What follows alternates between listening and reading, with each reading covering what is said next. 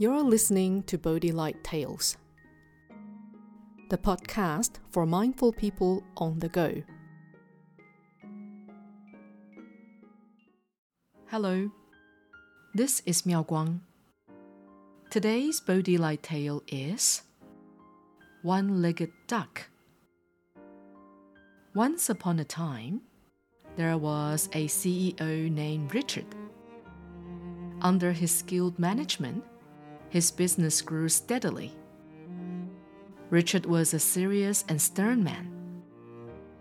At work, everyone knew of his high expectations and his sharp eye for details. At home, Richard likewise showed no affection towards his wife, nor did he ever praise her. They had been married for more than 10 years with no children. Every day, Jane would carefully prepare delicious food for Richard. She would always make him three course meals, hoping to impress him. However, Richard never appreciated or praised her efforts. Instead, he simply ate the food in silence and then left to concern himself with work or other things. One day, Richard was home for lunch Jane had cooked a steamed duck especially for him. When they were both seated, Richard reached out for the food. But as he was about to pick up the drumstick, he realized something strange. So he turned to his wife. Don't ducks usually have two legs? Why is there only one drumstick on this plate? Oh, didn't you know that all the ducks raised in this house only have one leg? Jane replied. Dumbfounded, Richard said, Utter nonsense. Ducks always have two legs. How can they have only one? If you don't believe me, we can go to the backyard and take a look, said Jane. Richard immediately put down his chopsticks and got up. Sure, let's go now. All right, Jane said. Making their way to the backyard, Jane quietly opened the gate as the ducks were sleeping. As expected, all of them stood on one leg. So Jane said proudly, See, I told you that our ducks only have one leg. Richard smiled but also had a trick up his sleeve. He slowly raised his hands and then started clapping. Clap, clap, clap. All the ducks woke up in shock and immediately ran around like crazy, not knowing what had just happened. Richard turned to his wife and said smugly, Do you see? Our ducks do have two legs, not one.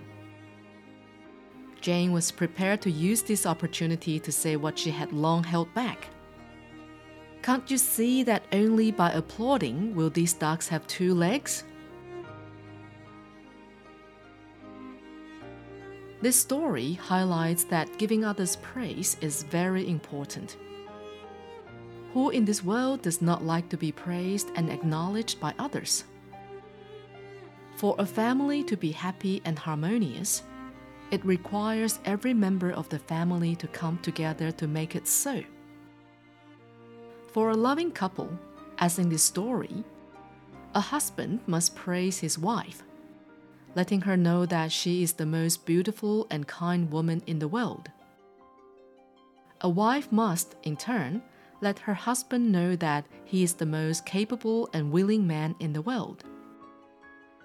Without a doubt, if we respond to each other in kind ways with praise and acknowledgments, the relationship may last for a lifetime. Often, when we interact with others, we like to cut to the chase. However, if we speak kindly and with encouragement, such words become powerful, surpassing any physical strength. Just as Venerable Master Xing Yun says, better a smile than a fragrant flower, better a thought than clear water, better a poem than a symphony, better a praise than poetry. Furthermore, he states that a first rate husband has a sense of humor and helps with chores. A second rate husband enjoys tea with his newspaper and praises his wife constantly. A third rate husband is a bully and a complainer. A fourth rate husband parties with friends and returns home late. At the same time, a first rate wife is virtuous and keeps a neat home. A second rate wife comforts and praises her husband. A third rate wife is a nag and a complainer. A fourth rate wife gossips and makes trouble. This is Miao Guang. Thank you for listening to Bodhi Light Tales. Subscribe to Bodhi Light Tales and For Your podcast and have stories delivered to you every week. May your day be filled with happiness and wisdom.